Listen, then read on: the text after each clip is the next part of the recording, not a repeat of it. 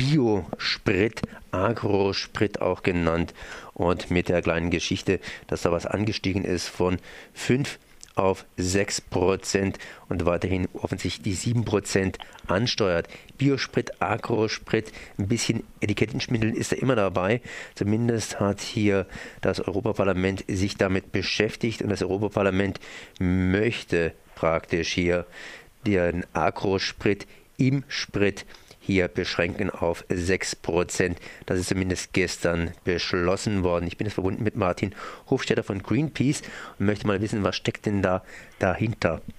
Äh, ursprünglich hatte die Europäische Union ähm, beabsichtigt, bis zum Jahr 2020 10 Prozent der Transportenergie aus regenerativen Energien zu organisieren. Das kann aber dann natürlich auch äh, Strom sein aus regenerativen Energien. Dazu gehört auch die Eisenbahn und so weiter. Ähm, man hat jetzt in den letzten Jahren festgestellt, dass es gigantische Probleme gibt, wenn man das äh, umsetzen will, vor allen Dingen auf Basis von Biosprit, also von, von Diesel, der aus Pflanzenöl gewonnen wird oder von Ethanol, den man aus Getreide herstellt, weil wir haben da dann Verwerfungen an den Agrarmärkten. Wir schaffen letztendlich höhere Preise Dadurch, dass wir immer mehr in den Tank reintun und immer weniger auf dem Teller haben, das ist kein Problem für uns, aber das ist ein Problem für Menschen in den armen Ländern, die sich dann nicht mehr leisten können, das Essen zu kaufen.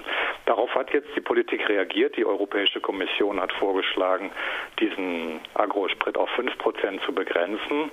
Da läuft jetzt natürlich die Industrie Sturm dagegen. Also die gesamte Agrarindustrie, auch der Bauernverband wollen möglichst hohe Beimischquoten weiterhin haben. Und das ist jetzt der Prozess. Das Europäische Parlament hat gestern darüber abgestimmt, über den Vorschlag der Europäischen Kommission und hat gesagt, okay, wir sind jetzt eher dafür, dass es auf 6 Prozent begrenzt wird, nicht 5 Prozent. Zu befürchten ist, dass dann in den weiteren Verhandlungen, das muss ja dann nochmal abgestimmt werden zwischen dem Europäischen Parlament und den äh, EU-Ländern, dass es dann sukzessiv dann doch noch immer weiter auch aufgesetzt wird. Also wir sehen das sehr kritisch, die Entwicklung. Was hat überhaupt das Europäische Parlament mit diesem Agrosprit zu tun? Ich meine, es können ja die Länder eigentlich im Grunde genommen auch selber entscheiden, was sie und wie sie viel sie da einsetzen wollen. Ja, aber es geht ja um die Förderung. Also wenn man das gar nicht fördern würde, diesen Biospritanteil, dann hätten wir gar keinen Biosprit, weil fossile Energie deutlich äh, billiger ist, als wenn man das jetzt herstellt aus Getreide oder Pflanzenöle. Ähm, da hat sich die EU also dieses Ziel gesetzt, dass es in Zukunft höhere also vor etwa zehn Jahren, ähm, einen relativ hohen Anteil an Biosprit geben soll.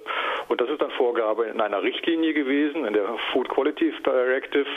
Ähm, und ähm, ja, das müssen dann die Mitgliedstaaten umsetzen. Und Deutschland setzt das in dem Fall so um, dass sie quasi eine Zwangsbeimischung machen. Also wenn wir tanken an den Tankstellen in Deutschland, dann haben wir im Schnitt 5% äh, Biodiesel oder Agrodiesel in den Dieselmischungen, ähm, manchmal auch 6 oder 7 Prozent. Und wir haben 5 Prozent Ethanol automatisch drin. An manchen Tankstellen ja auch E10, dann sind 10 Prozent Ethanol drin. Also das ist die Umsetzung von, von Vorgaben quasi von der EU, dann auf nationaler Ebene. Das heißt mehr oder weniger so eine Art Förderung der Bauern beziehungsweise der ja, Grün, Grünstofferzeuger. Ja, man sagen. Das war, man hat das früher anders organisiert, da hat man das Steuer befreit, da hatten dann die Bauern, und das war, glaube ich, auch der sinnvollere Ansatz, die Möglichkeit, Pflanzenöl selber herzustellen oder regional herzustellen in ähm, Ölmühlen und haben das dann vor Ort in ihre Technik, also in ihre Trecker, in ihre Autos reingemischt. Dann kamen die Industrie hat gesagt, das äh, wollen wir uns nicht entgehen lassen. Wir wollen eigentlich ähm, das kaputt machen, diese regionale Versorgung und Verarbeitung und wollen das in unserer Hand haben. Das heißt dann die großen Mineralölhersteller machen das halt heute und mischen das dann ein. Ähm, das macht natürlich dann diese regionalen Erzeugungszusammenschlüsse kaputt. Wir haben eine Entwicklung hin, dass vor allen Dingen auch immer weniger heimische Rohstoffe eingesetzt werden, sprich immer weniger Rapsanteilig und immer mehr billiges Palmöl aus Indonesien und Malaysia. Und das ist natürlich auch ein gewaltiger ökologischer Aspekt. Also da merkt man dann auch, wie unsinnig das dann wird, wenn dort Urwälder gerodet werden, um die Palmölplantagen auszudehnen, um dann irgendwie Palmöle nach Europa zu bringen, die dann hier in die Autos gelangen. Ähm, der Klimaaspekt ist da gleich null, teilweise sogar negativ. Und ähm, das ist bekannt geworden sozusagen in den letzten Jahren, weil wir da auch immer wieder darauf hingewiesen haben und auch andere Umweltorganisationen. Und so, dass man feststellen muss, der Klimaaspekte stehen da überhaupt nicht mehr im Vordergrund, sondern allein die wirtschaftlichen Interessen der Agroindustrie. Agroindustrie heißt in dem Falle, dass der Bauernverband bzw. Die, die Agroverbände hier praktisch nicht mehr auf Europa abzielen, sondern praktisch weltweit operieren und das da irgendwie schützen. Das habe ich jetzt nicht so ganz verstanden, weil. Ja, gut, das sind zwei Ebenen. Einerseits ist es der, natürlich der Handel, also der in, weltweite Handel mit Agrarprodukten. Das sind ADM, Bunge, Cargill, also ganz große Player, die im Agrarhandel tätig sind. Die profitieren natürlich von dem Handel mit diesen Agrarrohstoffen. Der Bauernverband in Deutschland und auch die Bauernverbände in Europa sind auch dafür, weil das natürlich den Preis steigen lässt, gerade für pflanzliche Öle. Also die Bauern bauen in Deutschland sehr viel Raps an. Der Hintergrund dabei ist, dass die Rapspreise in den letzten Jahren sehr stark angestiegen sind. Die sind auch deswegen so stark angestiegen, weil diese zusätzliche Nachfrage nach Pflanzenölen entstanden ist. Ähm, deswegen macht der Bauernverband sich dafür stark, weil wenn es nicht nur Agrarprodukte für Lebensmittel oder Futtermittel angebaut werden, sondern daneben halt auch noch für die Kraftstoffindustrie, dann steigen natürlich die Preise würde dann hier mal ganz primitiv gesagt, dadurch, dass Kokosöl eingesetzt wird, hier nicht die Preise etwas sinken bzw. nicht so stark steigen? Ja, deswegen ist der Bauernverband hierzulande natürlich total dagegen, dass jetzt Palmöl eingesetzt wird oder Kokosöle. Ähm, der möchte natürlich seinen heimischen Markt am liebsten schützen und sagen, hier sollte nur noch Rapsöl eingesetzt werden. Ist aber schwierig möglich, weil wir natürlich auf der anderen Seite einen immer globalisierteren Warenstrom haben und hier die, die Außenschutzgrenzen der EU abgebaut haben. Ähm, ne, also das Vorgehen der Bauernverbände ist da zweigleisig. Möglichst, die haben Interesse, möglichst heimische Ware einzusetzen und das im größten Maßstab der Agrarhandel, also die großen Player sozusagen, die im Welthandel äh, tätig sind, denen ist das egal. Also die leben eigentlich davon, dass mit ihren Schiffen und mit ihren Lagerbeständen äh, in Übersee gearbeitet wird und die machen da den Schnitt. Jetzt sollten hier 10% regenerative Energie eingesetzt werden. Könnte man natürlich im Prinzip auch so erreichen, dass man sagt, wir tun einfach einsparen, oh, indem wir weniger verbrauchen. Wie sieht es denn mit dem Verbrauch momentan aus im Sinne von Biodiesel oder Agrardiesel, um es mal anders auszudrücken, und überhaupt oder Agrarsprit? Äh, ja, also natürlich wird das die sinnvollste Angelegenheit. Wenn wir wirklich was fürs Klima tun wollen, dann müssten wir eigentlich genau an dem Punkt ansetzen, den Verbrauch zu senken. Tatsächlich sinkt der Flottenverbrauch. Ähm, wir haben ja gerade die IAA und dann werden auch immer die ganz großen Schätzchen vorgestellt, Autos, die dann irgendwie nur drei Liter brauchen oder auch ein paar Elektroautos.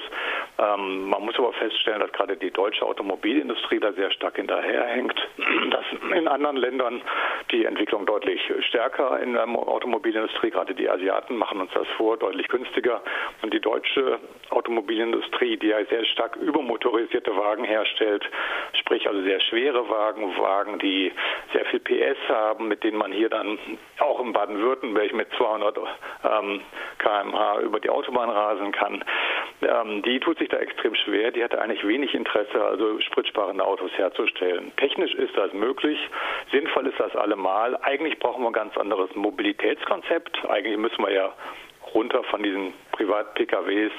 Ähm, aber das ist natürlich eine, eine längere und größere Baustelle.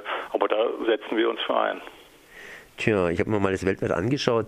Äh, in Europa ist ja der Sprit relativ teuer, in Asien relativ günstig. Da scheint wohl nur das Einkommen ausschlaggebend zu sein, dass in Asien praktisch der Druck auf äh, billigere Autos bzw. weniger spritschluckende Autos da vorhanden ist. Man, man, passt das ja so ein bisschen an. In den Schwellenländern wird der Sprit dann so billig gemacht, dass die Leute trotzdem anfangen, Autos zu fahren. Und wenn die Leute dann mehr Geld haben, dann macht man den Sprit sukzessiv teurer. Wir haben halt Steuern auf sozusagen den, den Benzin und Diesel und damit ist es ein bisschen teurer. Trotzdem tanken die Leute hier oder kaufen SUVs, die dann 10, 12 Liter verbrauchen. Ähm, also das ist natürlich genauso wie die saudi-arabischen Länder immer wieder an der Stellschraube drehen und mal mehr und mal weniger auf den Markt bringen, um einen gleichbleibend hohen äh, Preis zu erzielen, aber nicht einen übermäßig hohen Preis. Da haben die kein Interesse dran. Aber eigentlich müssen wir von dieser ganzen fossilen Ölschiene genauso weg. Nur Biosprit, um auf den Ansatz zu kommen, worüber wir eigentlich reden, ist da nicht die Lösung, sondern wir müssen eigentlich ganz andere Verkehrskonzepte haben. Das Parlament hat jetzt zumindest hier eine neue Grenze gesetzt. Das heißt, 6 Prozent. Ist sie bereits gesetzt oder ist da noch was äh, zu diskutieren? Also die 6 Prozent ist jetzt das, was das Europaparlament vorschlägt und das muss jetzt in Verhandlungen treten mit den EU-Mitgliedstaaten, also mit dem Rat. Und da gibt es schon Bestrebungen, also die derzeitige Ratspräsidentschaft, das ist Litauen, die schlagen 7 Prozent vor. Das heißt, 6 Prozent ist nicht das letzte Wort. Ob überhaupt bis zu den Europawahlen im kommenden Jahr, das ist nächstes Jahr im April, es zu einem Ergebnis kommt, ist auch nochmal völlig offen, weil die Industrie versucht, auf Zeit zu spielen, weil die bisherige äh, Leitlinie ist ja bis auf 10 Prozent zu kommen. Wenn es zu keiner Einigung zwischen dem Europaparlament und dem Rat kommt, dann gilt die bisherige alte Regelung und das ist natürlich im Interesse der Industrie. Ähm, ja, alte Regelung heißt Förderung. Das heißt, äh, hat man auch darüber diskutiert, einfach die Förderung zu streichen? Also von unserer Seite und von auch von Seiten der Entwicklungsverbände gibt es ja durchaus die Forderung, diese Förderung vollständig zu streichen. Ähm, da tun sich die meisten, äh, ich sag mal, Politiker ein bisschen schwer mit, weil sie selber ja quasi diese jetzige Förderung organisiert haben. Und es gibt eine riesige Lobby, gerade in Brüssel, aber auch in Deutschland, die die jetzige Regelung vertritt. Und ähm, man es ist also sehr schwierig sozusagen diese gegen diese massive Lobbyarbeit vorzugehen. Interessant ist ja, dass im Grunde alle Wissenschaftler, alle Naturwissenschaftler, alle Sozialwissenschaftler, alle Entwicklungsverbände, alle Umweltverbände sich einig sind, dass die jetzige Form von Biosprit also wenig bringt bis gar nichts bringt, klimamäßig eigentlich gar nichts bringt und man auf ganz andere äh, Sachen setzen müsste, äh, gleichzeitig aber die Politik da etwas angeschoben hat und äh, sich jetzt schwer tut, sozusagen das Rad zurückzudrehen. Der Kunde, der schaut natürlich aufs Portemonnaie, sprich was da drin ist und äh, ja natürlich auch aufs Auto. Und da war ja der Beginn so, dass man gesagt hat, ich möchte keinen Agrosprit, da könnte ja meinem heiligen Gefährt irgendwas passieren. Hat der Kunde jetzt inzwischen zugeschlagen? Das heißt, äh, wird Agrosprit nachgefragt? Dadurch, dass es ja zwangsbeigemischt wird, also dass ich halt beim Diesel gar nicht mehr die Wahl habe und auch beim Benzin habe ich automatisch 5%, tanke ich es automatisch. Ärgerlich ist das auch deswegen, weil mein Verbrauch dabei steigt. Also im Ethanol, was im Benzin beigemischt ist, ist ja weniger Energie drin als im fossilen Benzin. Dann muss ich sowieso mehr zahlen und dann ist der Rohstoff nochmal teurer, dann muss ich dann nochmal äh, drauflegen. Also das ist, ich sag mal, für den Autofahrer ein bisschen ärgerlich. Mir macht das jetzt als Umweltverband wenig aus. Meinetwegen könnte Benzin noch deutlich teurer sein. Ähm, die Angst um die Motoren, die ist zurückgegangen. Also das, was mit E10 mal diskutiert wurde, ne, Beimischung von 10% Ethanol im Benzin und davon könnten Motoren kaputt gehen. Das ist, glaube ich, jetzt nicht mehr so ähm, dominant. Also die Leute tanken, glaube ich, vermehrt. Es wird ja auch künstlich billig gemacht. Also wenn Sie an eine Tankstelle gehen und E10 kaufen, dann wird das billiger angeboten als das Normalbenzin, obwohl es eigentlich in der Erzeugung deutlich teurer ist. Tja, das heißt also nichts anderes als im nächsten Jahr bei der Europawahl stimmen wir auch ein bisschen darüber ab, ob wir weiterhin Biosprit bzw. Agrarsprit für unsere heiligen äh, Kisten hier schlucken müssen oder nicht. Das kann man tatsächlich. Also man sollte genau gucken, welche Position die einzelnen äh, Parteien im nächsten Jahr bei den Europawahlen gerade auch bei diesem Punkt haben, überhaupt insgesamt zur Energiewende und zu Klimafragen. Ich denke, da sollten wir darauf achten, weil das Europaparlament letztendlich immer mehr Einfluss gewinnt bei politischen Entscheidungen. Darüber muss man sich im Klaren sein. Also viele Dinge, die früher noch auf nationaler Ebene entschieden wurden, die werden tatsächlich jetzt auch auf Brüssel Ebene mitentschieden zumindest. Und deswegen ist es auf jeden Fall sinnvoll, sich da auch genau zu informieren und zu gucken, wofür die Parteien stehen. Das war Martin Hofstetter von Greenpeace. Ich danke mal für dieses Gespräch. Gerne.